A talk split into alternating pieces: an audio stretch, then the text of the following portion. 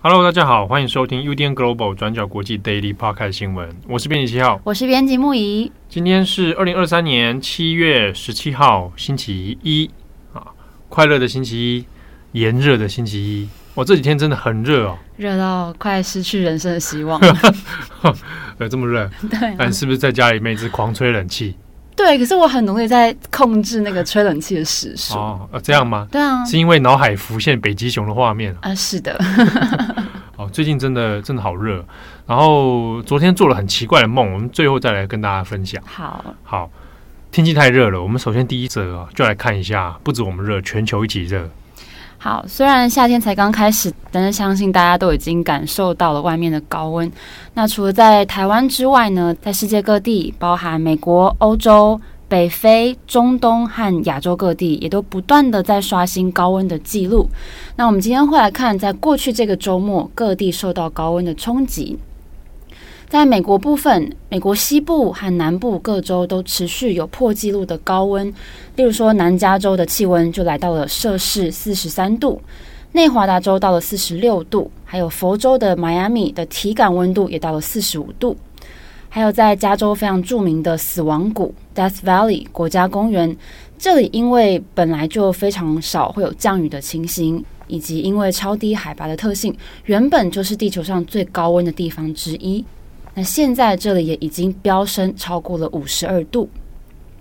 那针对连续的高温，美国国家气象局对多个州份发出了高温警报，发布的范围从加州、德州到佛罗里达州，还有西北部的华盛顿州等等，受到影响的民众多达一亿一千三百万人，超过美国三分之一的人口。那因为高温引发的相关疾病也很多。也将对美国数以百万计的民众构成健康方面的风险，像是中暑啊、热衰竭等等。那这也让美国多处的公共设施，像是室外店家、公园、动物园、游乐园等等，都陆续缩短了营业时间，或是直接宣布要关闭，以避免民众或是员工曝晒在高温之下。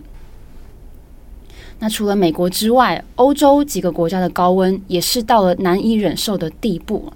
像是南欧国家意大利，政府在七月十六号就对罗马、波隆纳还有佛罗伦斯等等十六座城市发布了最高的红色警报。那同样是南欧国家希腊，最高气温也到了四十四度。那在七月十五号这天，非常著名的雅典卫城也临时宣布说，为了要保护工作人员还有游客的健康，在中午之后要暂时关闭园区，而现场也有医疗人员对一些出现脱水或是晕倒的游客进行急救。那在热浪席卷欧洲的时候，部分地区的野火也有一些失控的情形，像是西班牙拉加纳利群岛。最西北端的火山岛帕马岛，在七月十五号这天凌晨的时候，也出现了森林大火，目前疏散了至少四千人。那除了极端高温之外，全球暖化带来的威胁，在这几天也是很明显的袭击到亚洲地区，例如说印度。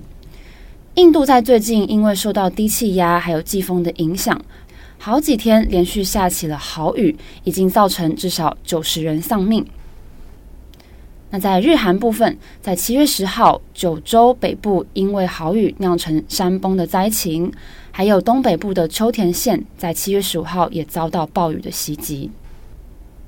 那再来是南韩，南韩最近连续三天以来下了暴雨。那在七月十五号这一天，中部中清北道的青州市雨量也大到让河川暴涨，然后夹带着泥沙快速的倒灌到城市里面，造成严重的灾情。那在倒灌的当下，有一处的地下道里面还有十五台的汽车以及一辆公车也瞬间淹没在洪水当中。目前已知南韩这波暴雨造成的死亡人数至少有三十七人。那在讲到天气很热的同时，大家想到的多半是空气的温度，但是其实大部分的热不是储存在大气当中，而是在海洋中。从今年春夏开始，海洋也屡屡创下了高温的记录。我们看 BBC 有指出，二零二三年六月的平均海水温度已经超过了一九九一年一直到二零二零年的平均温度。而现在，北大西洋目前的表面水温也是有记录以来最高的温度，而且有几个地方已经出现了异常的温度，像是在英国沿海地区尤其非常的明显哦。那当然，海水平均温度升高了，对生态圈也会造成不可逆的影响。那针对全球暖化，专家是认为这个其实是在科学家的预料之中。就像是英国气象局的气候科学家，也是英国艾克斯特大学的教授 Richard Betts，他表示，其实面对现在高温，不用太意外，因为这个符合了科学界对于气象模型的预测。只是现在的天气一再的提醒我们，我们其实长期以来都知道的事实，就是除非我们停止在大气当中累积更多的温室气体，不然现在的气温一定会持续的升高。而我们也一定会碰到更多的极端气候现象。那 BBC 指出，现在全球的状态就像处在一场跟大自然的竞赛当中。当我们很快速的在迈向更热，然后气候也更加混乱的未来，那人类也同时正在使用科技，想办法来减少碳排放。而这个关键就在于，人类的速度是不是可以快到足以来延缓气候的发展趋势？要如何让全球暖化的冲击维持在可控的范围之内？这个是我们必须要严阵以待的问题。好，以上是全球暖化。好，下一则新闻，我们来看一下中国最近有一条蛮奇怪的事情哦，就是中国的现任外交部长秦刚，他已经二十多天没有出现了。那这件事情在中国的政治圈里面是一个蛮吊诡的现象。我们先来看一下现任外交部长秦刚哦，他呢最后一次对外的露面是在今年的六月二十五号啊，他在北京会面了很多来到中国访问的外交部长哦，在六月二十五号以后他就没有出现啊，那这个在外交部长身上是蛮少见的。后来呢，在前不久，也就是七月十一号的时候。中国外交部的发言人汪文斌，那就有对外说，秦刚因为身体的因素，现在不能出席原本要在印尼雅加达举行的外长会议啊。好，那没有多久呢，香港的《星岛日报》就有说，就看了一个报道说，秦刚呢应该是感染了 COVID-19，但是不久之后他就会返回他的工作岗位。好，那个时候报道是这样。可是，从七月十一号到现在，那秦刚还是没有出现。那有关于所谓的感染新冠肺炎这件事情是不是真的啊？那又是怎么样一怎么一回事哦？目前都还是不知道。那也因为这样哦，其实近期在中国以外就有很多的猜测，到底外交部长秦刚发生什么事情？为什么会毫无征兆的就突然消失？啊，那为什么又说他有身体因素，所以暂时不能出席外长会议？好，林林总总加起来呢，就有很多人在猜想哦，有可能是遇到了政治斗争吗？还是说遇到了有一些私德上的问题啊？还是各式各样各种捕风捉影的讯息哦？我们这边要稍微来谈一下，可能现在外界的预测是什么，以及哪些事情也许不太可能。我们先看秦刚。秦刚他是出生一九六六年，他是天津人哦。早年哦在外交部里面活动，后来也当到了外交部的发言人。那我这边要补充一件事情，大家记不记得有一个名词叫串访？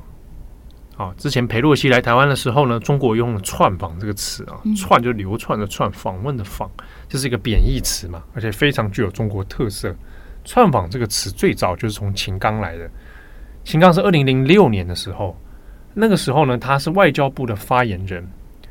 那他用他自己讲的“窜访”这个词啊，来形容当时是那个第十四世达赖喇嘛啊，他要访问啊。这个访问的时候呢，那秦刚就用串访来形容达赖喇嘛啊，说你到这个国外到处这个国家流窜访问。好，那当然这个非常具有中国特色的用语啊，它带有贬义词。后来串访这个词就常常用在一个诶，通常中国不喜欢的人物身上啊，或者涉及到这个对于中国的主权啊这个想法跟中国不一样的时候，他就会使用了。所以像去年啊，就用在裴洛西身上啊。那这是来自秦刚。后来他的官运其实都还不错哦。在二零一八年的时候呢，他就升任了外交部的副部长。好，那后来二零二一年的时候，他开始担任中国的驻美大使。但这边要留意一下这几个时间点哦。一八年当外交部的副部长，没有多久，二零二一年他可以去当驻美大使。隔一年，二零二二年，也就是去年的时候，大家记得去年中国很大的一个政治事件就是二十大。二零二二年十月，二十大上面，秦刚就中选了中共中央委员。他当驻美大使没有多久啊，一年多就升上中共中央委员，然后接替了王毅，成为了外交部长。这个时间点非常之快啊，所以他当时的。这个讨论里面就认为，第一个他是习家军的人马，就是习近平身边的人马，这个拔升的速度哦非常之快。那会不会也是在拔升的速度之中啊？如这样子一连这几跳，那也许卷入了一些中共内部的政治斗争啊？那也不晓得。那总而言之呢，在中共二十大之后啊，一番人事新气象里面，秦刚。就后来变成了这个中国的外交部长。那我们也看到，台湾可能常常会拿来开玩笑，或者比较常见到的，像发言人赵立坚啊，赵立坚就会被他后来就被调职了嘛。所以有人就觉得说，哎，这个可能是一些人事上面哦的一些讯息，包含内部派系的斗争，这是一个；另一个是认为说，把看起来比较温和的啊，我这边是用的是看起来啊。看起来比较温和的秦刚调上来，然后赵立坚这种比较战狼式的发言人啊移开，那会不会是一种软化啊？这也当然也是一种臆测。好，那秦刚呢，虽然看起来温和啊，他不实际上，嗯，他在态度上面哦，仍然是蛮强硬的。那另一方面呢，在今年哦，其实六月的时候，那布林肯，美国的国务卿布林肯跟秦刚。那本来他们还有一次的会谈，那这个会谈呢，其实也是铺路之后，可能秦刚会再去美国访问哦，像这样子一来一往之间，让中美哦虽然在处于一个对抗的状态，但仍然保持一定程度的联系。而秦刚的扮演的角色呢，啊，他当然表面上面呢，当然还是跟布林肯说，哎，中美双方可以来开启这样彼此坦率而且具有建设性的会谈哦。但是其实中美也没有在他们身上哦达到任何的共识，但是呢，外界的预测也基本上是认为说，那至少不像过去那么的针锋相对哦，保持一定程度上面可能可以沟通的一个态度哦。但也就在之后啊，六月二十五北他在北京啊见面了，会面了很多的这个外长，那在那之后就没有再现身了。现在呢，在传的沸沸扬扬的是说。秦刚并不是如表面上所说的身体因素，而是说他可能卷入了一个桃色纠纷。那这个对象现在传出是凤凰卫视的一个主持人傅小田那傅小田现在他的微博，他的微博虽然是仍然开着，但是评论区现在是被隐藏了。这之中呢，就开始在讲到说，傅小田是不是帮秦刚生了一个私生子？啊，那因为傅小田的 po 文里面就有发现，哎，怎么会在秦刚生日的时候会祝某个人生日快乐，然后又在那边说什么，哎，这个好像对象为了使命而去工作，如何如何哦？那希期望有一天大家可以家人团聚。那因为傅小田以前也访问过秦刚啊，他们做过节目，那各种线索这样兜起来，就有人发现这个傅小田恐怕嫌疑非常之大。那些又莫名其妙这评论区呢？也涌入了很多的讨论，结果现在被屏蔽，那就有点此地无银三百两哦。但是这边的各种说法都没有任何直接证据。那也有人甚至传说傅小田是双面间谍啊，说是美国的双面间谍啊，如此如如何如何，但都太过戏剧化啊，但也不晓得。那即便是如果秦刚是因为跟婚外情或者跟性有关的这些事情，那就表示他有可能会落马吗？还有可能就因此被处理吗？这个倒不一定啊，因为我们先前看，大家注意这个张高丽的事情，张高丽也是被这样子变成国际瞩目的焦点，最后二十大他也是安然无恙啊，他还是继续的出现在中共的这种逻辑里面哦。其实你有这个婚外情或者性方面的这个丑闻，未必会成为你出事的这个把柄哦。通常是要弄你的时候啊，会拿这个名目当成一个理由啊，这个是比较有可能的。但是，我们现在目前看起来哦，我们是可以知道秦刚应该是出什么事情了，但完全不晓得发生什么事。到底是政政治上的斗争，跟习近平之间有出事了吗？还是因为这个傅小田的事情有什么样的牵连？啊，会有人猜测说，会不会真的中了美国的计，是被美国的双面间谍骗了？啊，诸如此类，我们完全不晓得。通常这是在一个极权政治的国家里面哦。很常发生的事情啊，因为他的政权不透明，人事也不透明，所以就招来很多外界的臆测。好，但总而言之呢，秦刚的消失其实不太自然啊，所以后续会怎么样发展，我们也会再持续的观察。好，以上是今天的 Daily Podcast 的新闻。好，那这个我我刚刚是不是要说自己做了什么梦？对啊，你做了什么梦？呃，我梦到。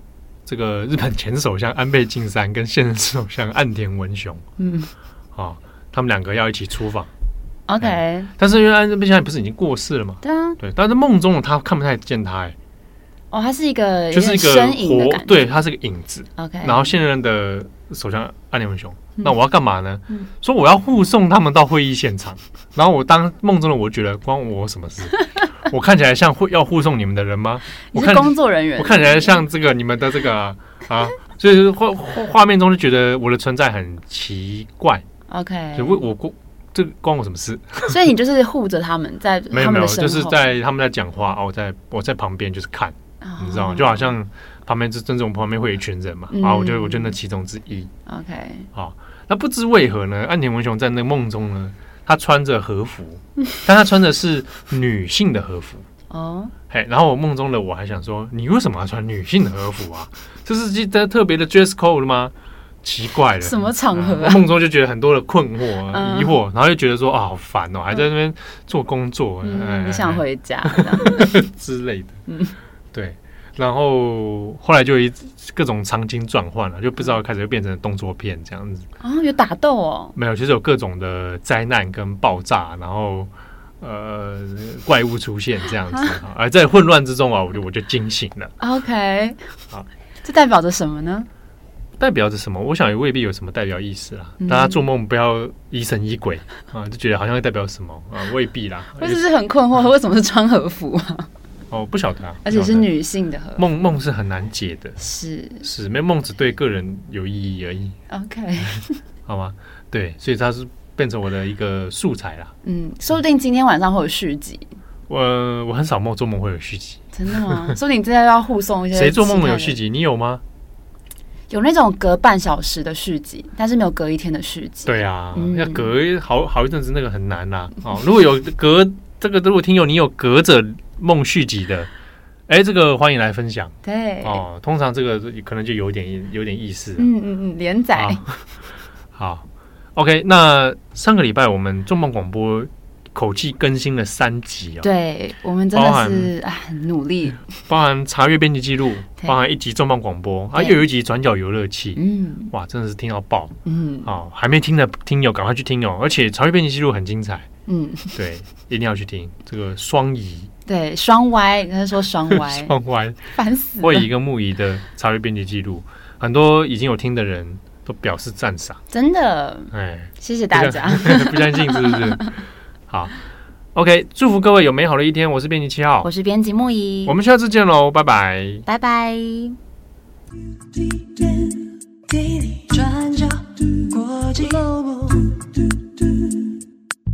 角国际新闻 Global Daily Podcast 新闻。